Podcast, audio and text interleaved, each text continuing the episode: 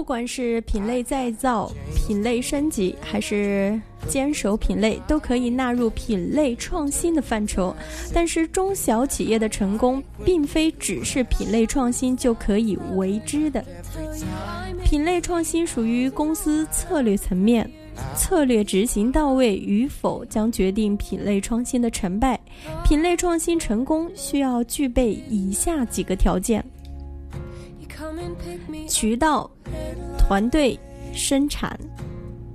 渠道，即使你的渠道不能和一线品牌相提并论，但至少要拥有自己相对稳定的渠道资源，或者是在某一局部市场具有独天、得天独厚的自然优势。如果都不具备，那么有必要将你的战线进行收缩，重新布局，进行聚焦，聚焦于你的核心市场，聚焦于你的核心渠道。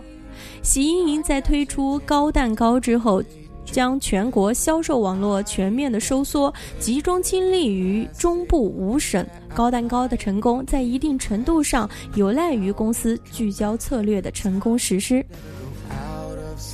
团队，一支有勇有谋、骁勇善战的虎狼之师是获取成功的关键因素。一个高效的组织能力提升系统，将使你的团队所向披靡、战无不胜。如果你没有，那么你需要先打造一个廉洁、高效。骁勇善战、反应速度的队伍。思念食品创立之初步履艰难，并不为市场认可。可是老板有一支敢打敢拼的铁杆团队，靠着这种团队凝聚力，硬是在速冻食品市场打出了一片天地。生产，你的产能充足吗？一旦市场打开，销售大增，你能满足市场的需求吗？如果在市场迅速成长期产能不足、断货，将严重影响你的发展进程。严重的情况下呢，将前功尽弃，前期努力付之东流。试想，如果五芳斋没有充足的产能做后盾，即使他再专注、再坚持，能有近二十亿元销售规模的突破吗？能够成为粽子品类第一品牌吗？综上，中小企业品牌发展需寄希望于品类的创新，但并不是品类创新了就能成功。在快消品领域，有很多品类创新者被大企业模仿而后来居上的例子，比如休闲食品中的三辉麦风，作为法式面包前期涉足者，后期市场基础培育好后，被盼盼强力超越；速冻食品中的芝麻球、地瓜丸。胖哥食品运作多年，教育市场。思念公司介入后，迅速将两个产品销售发展到亿元的销售规模。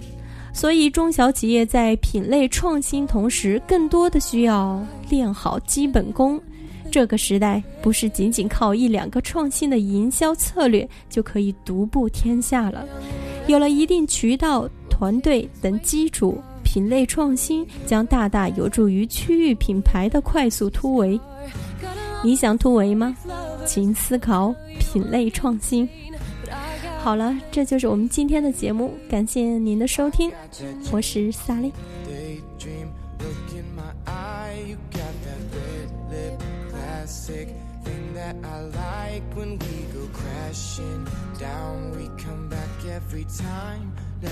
out of style, out of style, fade into view. It's been a while since I've even heard from you.